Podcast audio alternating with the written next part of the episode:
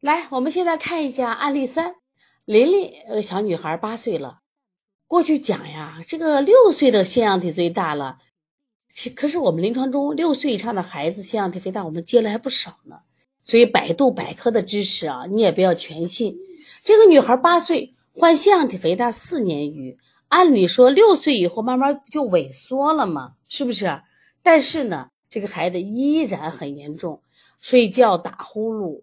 脾气差、易怒，经常嘴巴苦，爱吃酸的，经常爱气、胸闷、大便干。这个孩子的症状，通过这个症状，你能判断出这个孩子是哪些脏器出问题了呢？我们现在看一下这个孩子，你是怎么分析的？我们把舌象发给你，你看一看啊，舌象发给你，你看一看。有的问为什么长得快的孩子阴容易不足呢？首先阴是物质嘛，你要长个、长肉、长骨髓要有物质嘛，就阴就不够了。阴阳为气嘛，阳为气推动的，那阴是物质。你看小孩，比如吃了饭以后让他长个、长个头，所以他就会形成什么呀？阴不够的象。所以小孩往往阴虚火热的这种象特别多。但是你要判断阴虚的话，要有标准，要有标准干什么呀？就是它必须有干的象，缺水的象，不要轻易给人家滋阴，滋阴多了以后的结果，身体湿会重，明白吗？好，我们刚才看了这个舌象，你是怎么分析的？首先，这个舌象是个典型的什么舌形？棍舌，你看是不是像一个木棍啊？多硬的舌呀！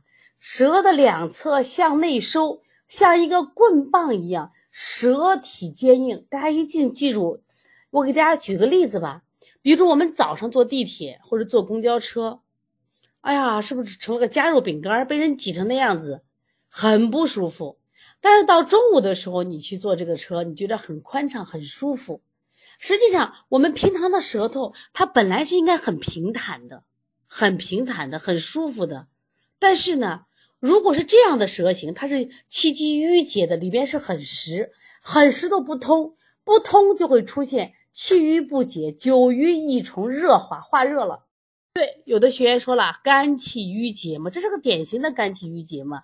其实这种舌形在我们现在上学的儿童和孩子中间特别多。现在的孩子一上学，压力大不大？老师压力大嘛，作业回来写一写，十点十一点。然后家长呢，在陪同写作业的过程中，耐心不够，骂骂骂。那么因此，这些孩子的契机得不到释放。就不让玩嘛。过去我们上学的时候，早上跟闺蜜一起上学，走路着聊着天，踢着小石子儿。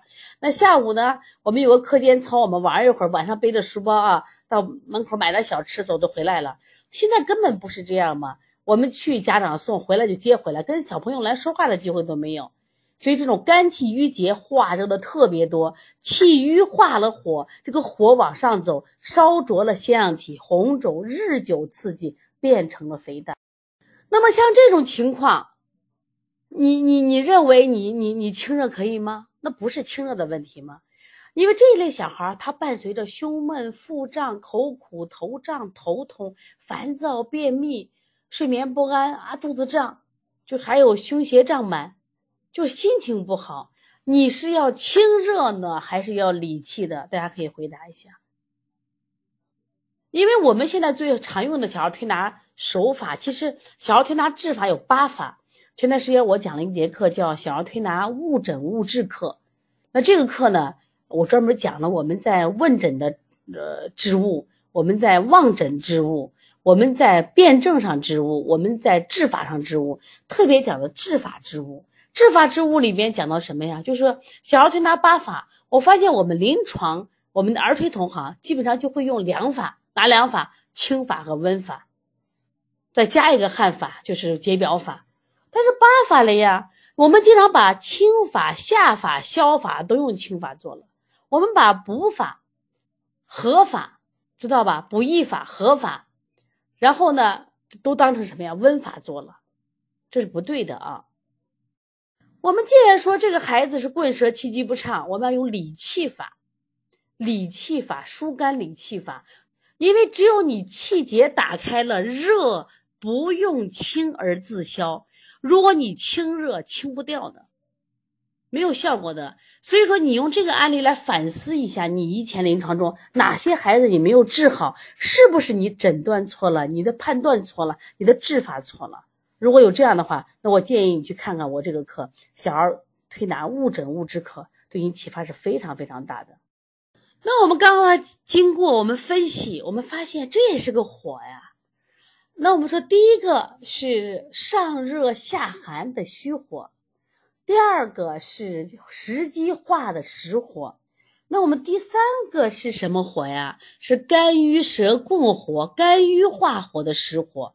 那这个火呢，我们诊断为肝气郁结型腺样体肥大，第三种类型了啊！大家记住，你千万不要一种一种类型做到底，来一个孩子清热，来一个孩子清热，来一个孩子消失，不是那样子的。可能在我们临床中，可能每个孩子都会有。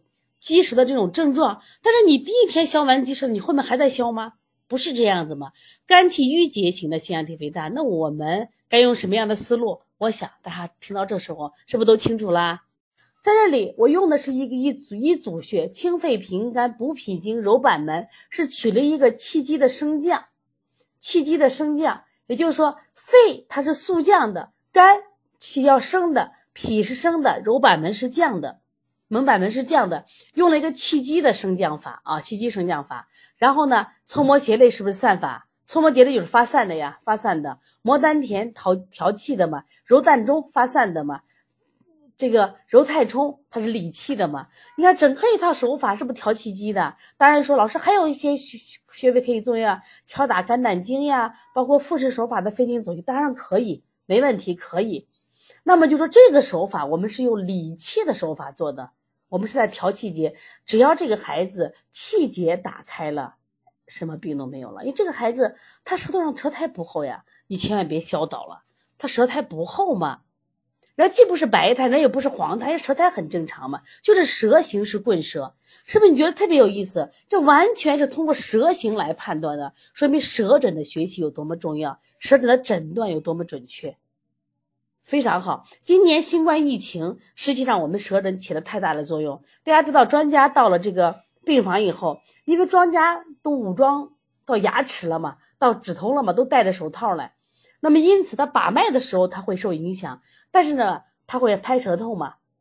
我们发现就是好多舌头呢都是什么呀？就是湿腻苔。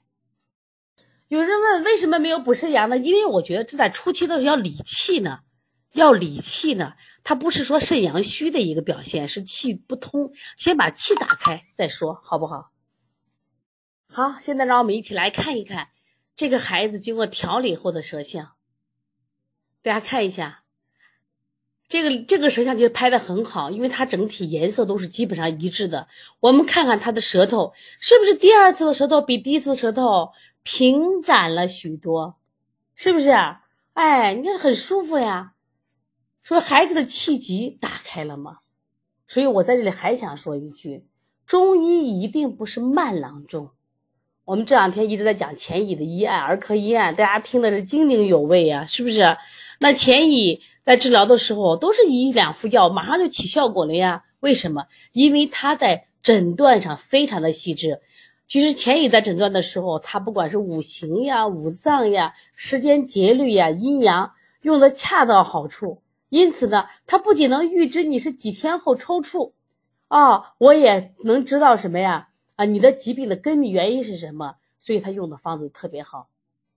实则泻之，比如说你肝火旺，我泻青丸；如果虚则我补阴用六味地黄丸，对不对？如果你脾虚，我用什么补益散，或或者说益黄散。所以说，实际上我们要辩证准确，我们手里的穴位是不是就很准确了？思路只要准了，那推拿穴位自然出来就很准确。